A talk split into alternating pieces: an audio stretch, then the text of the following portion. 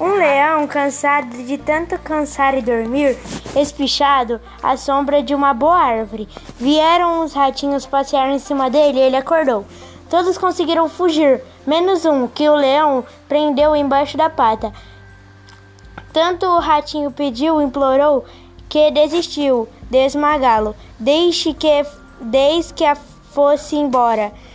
Algum tempo depois, o leão ficou preso na rede de uns caçadores, não conseguia se soltar e fazia a floresta inteira tremer com os seus ruídos. Nisso apareceu o ratinho, com seus dentes afiados, e roeu a corda e soltou o leão.